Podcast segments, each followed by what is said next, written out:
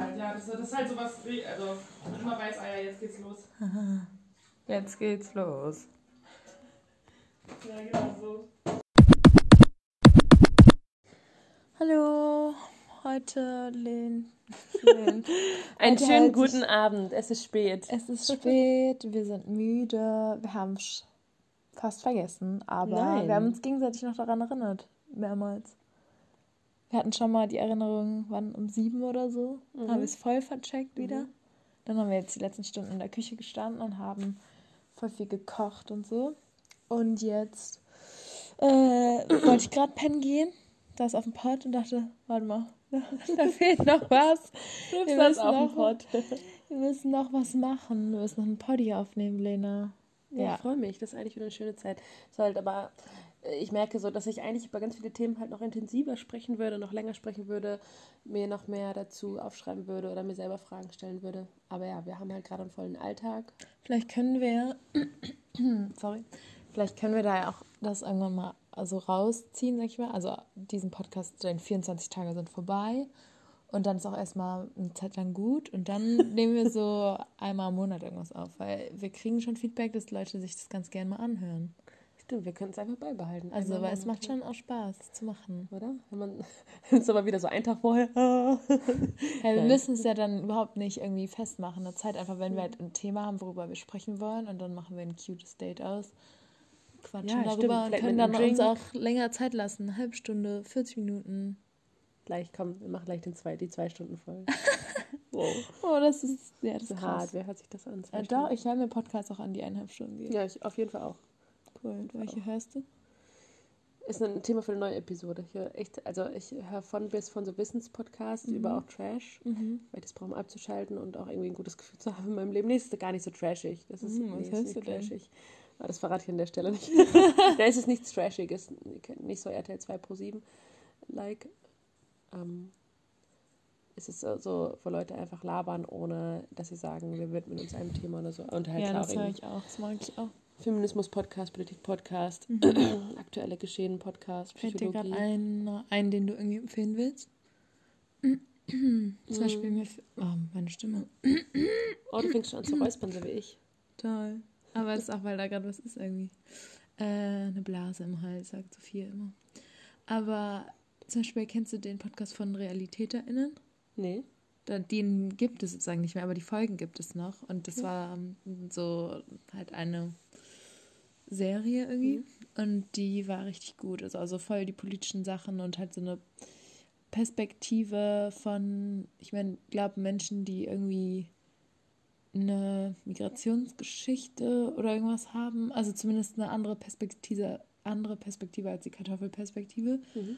Und das war so richtig schön. Da habe ich voll viel gelernt dabei. Cool. Ja, gut. RealitäterInnen. RealitäterInnen. Ähm, danke. Cool. Ich habe immer so viele Podcast-Empfehlungen. Ich muss mir sowas mal öfters aufschreiben, aber ich komme ich habe das Gefühl, ich habe gerade ein ganz gutes Pensum. Okay. Aber ich habe auch gemerkt, ich kann besser zuhören, als dass ich ähm, lese gerade. Ja. Und irgendwie Ja. mehr, mehr ähm, Audio, ähm, auditiv, wie sagt man, auditiv war ne? Auditiv. als Mhm. visuell. Okay, aber ich möchte eigentlich mit dir über ein anderes Thema heute sprechen. Auch wieder eins meiner Lieblingsthemen. Und zwar geht es um Gemeinschaften oder das Gemeinschaftsgefühl. Und ähm, genau da möchte ich für dich fragen, wie entsteht für dich Gemeinschaftsgefühl? Ein Gemeinschaftsgefühl, das interessiert mich voll.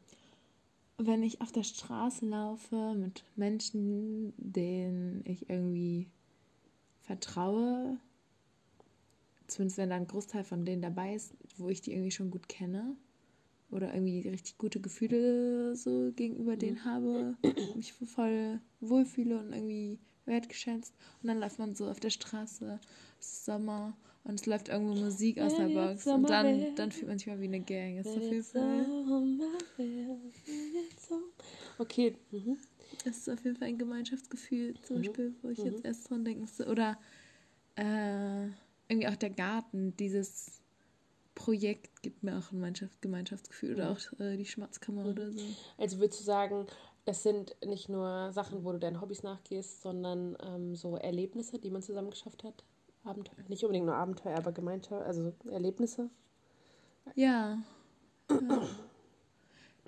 Ich glaube, also ich bin, habe dieses Gefühl aber dann auch trotzdem zum Beispiel auch, wenn ich alleine bin oder so, wenn ich dann irgendwie jetzt gerade über die Küfer rede, Mhm. muss ich irgendwie öfters reden, weil Leute irgendwie, keine Ahnung, heute beim Verteiler hat jemand angefangen darüber zu sprechen oder so. Und dann kann Das- ich was Erzähl mal kurz, was der Verteiler ist.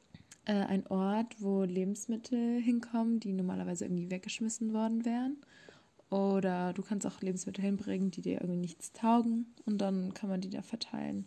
Und Leute können da hinkommen, einfach einen Kühlschrank gibt es da einen großen. Und ja, da kommt immer einiges zusammen. Viel Reste so von der Tafel oder von Bäcker rein. Ja. Danke dir. Ja, ich habe das gefragt, weil ich habe ähm, jetzt die Tage was gelesen, zum, also einen Artikel, wie entstehen Gemeinschaften. Ähm, und da hat mich das einfach voll angesprochen. Und eigentlich wusste ich das auch, oder eigentlich hatte ich das auch im Gefühl, aber hier steht es irgendwann so auf den Punkt gebracht. So, ähm, da sagen die beiden AutorInnen, entscheidender als das gemeinsame Interesse scheint etwas anderes zu sein, also was Gemeinschafts-, ein Gemeinschaftsgefühl entstehen lässt. Gemeinschaft entsteht dort, wo man Erlebnisse schafft. Gemeinsam etwas, genau, gemeinsam etwas kreiert, Verantwortung teilt oder auch grenzwertige Situationen übersteht und durch etwas und durch etwas durch muss und das über einen gewissen Zeitraum. Und wir sagen, führen die noch als Beispiel an, sich mit jemandem auf einen Kaffee oder zum Wasserski zu treffen, ist bestimmt ganz nett, aber nicht unbedingt hilfreich, damit echte Verbundenheit entsteht. Und das ist echt so. Also ich habe zu manchen Leuten, mit denen ich irgendwie so gewisse Sachen geteilt habe, eine viel engere Bindung als Leute, die auch jetzt oft in meinem Alltag sind, mit denen ich aber irgendwie nur eine Sportart mache oder eine, eine Sache. Ja, also, hm, hast du das auch gehört? Ja, irgendwie Handy gut oder. Ja. Ja, Und genau, glaub, das stimmt. die, die Autorinnen führen dann auch noch an, dass es gerade deshalb auch schwieriger ist, ähm, im Erwachsenenalter noch so intensive, langjährige Freundschaften zu schließen. Ähm, und dass es im jungen Alter halt einfacher geht, auch gerade mit, mit Leuten, die man aus der Schule kennengelernt hat, als wenn ich, wenn ich überlege, was ich mit denen verbunden habe. Klar, man verbringt auch irgendwie acht, neun Jahre miteinander. Wenn du, wenn dich die Leute auch noch aus der Grundschule begleiten, dann sogar noch länger. Ähm, ja, und da hat man halt so einen, ja, da entsteht Gemeinschaftsgefühl. Ähm, Ich glaube, die meisten Menschen, die haben einfach im Erwachsenenalter auch keine Zeit mehr, um so überhaupt Erlebnisse, sich so viele zu schaffen. ja, und auch nichts, was mehr Neues passiert, auch nichts, was mehr so flasht und schockt. Man hat halt irgendwie alles schon mal gemacht und kommt in eine größere Routine. Oder wenn dann Kinder dazukommen, dann erlebt man Routinen nochmal anders, aber man hat das halt irgendwie schon mal gemacht und geht eher so den alltäglichen Pflichten und Routinen hinterher. Ja, und hat nicht so viel Zeit, um irgendwie so Kram zu machen.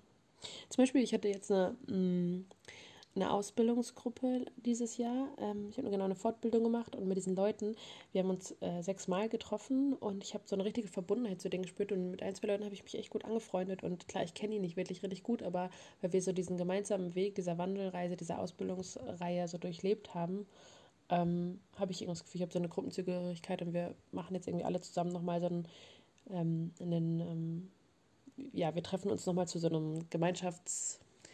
Was? Wir wollen nochmal unsere Fortbildung reflektieren und gucken, was wir für Bildungsveranstaltungen nun gemeinsam kreieren können und wie es jetzt weitergeht mit dem globalen Lernen. Und ähm, ja, da hatten wir jetzt, habe ich zum Schluss echt so ein Wir-Gefühl gespürt oder auch jetzt in der Schmerzkammer. Das, das war für mich Mhm. auch so ein großes Ding, wo ich dachte, ja, wir, wir arbeiten irgendwie für eine Sache. Und so habe ich das halt ganz oft, dass ich Leute eigentlich gar nicht gut kenne.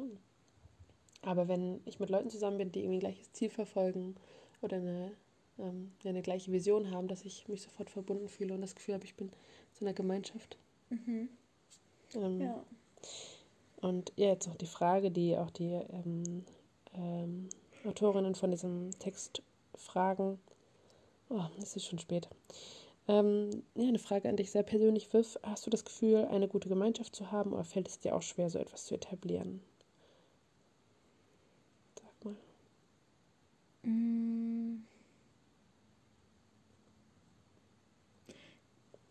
Das ist irgendwie eine komische Frage.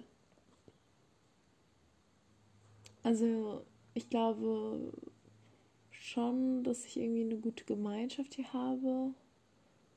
Ähm,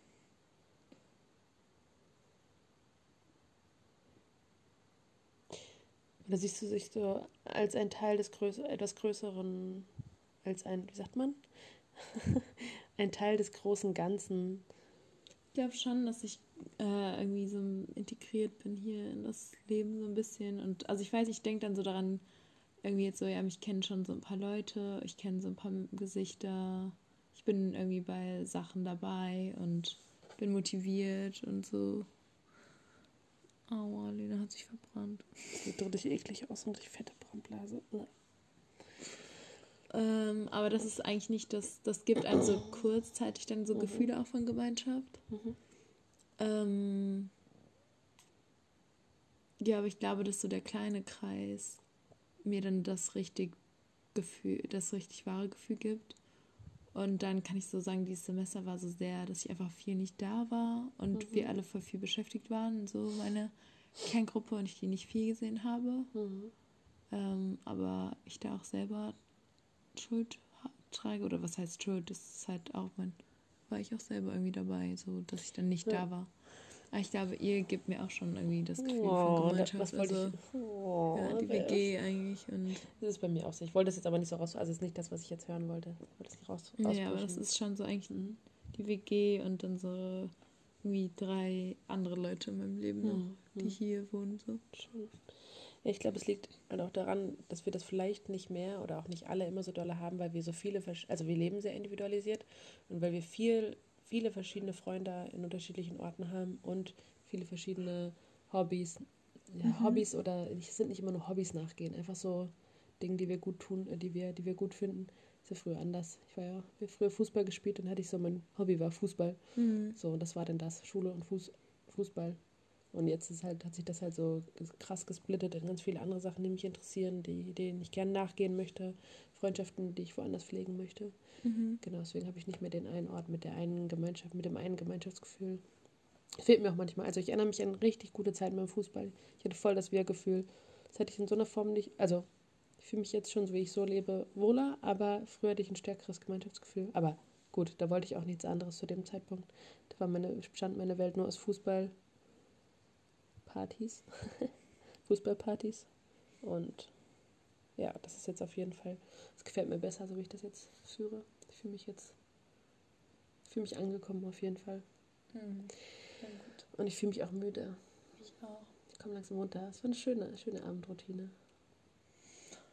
Wünschen Okay. euch auch einen. Ne, vielleicht noch eine Frage an, unsere, an, an die, die jetzt zuhören. Habt ihr ein Gemeinschaftsgefühl und wer entsteht das bei euch? Und wo, an welcher Stelle fehlt euch Gemeinschaft?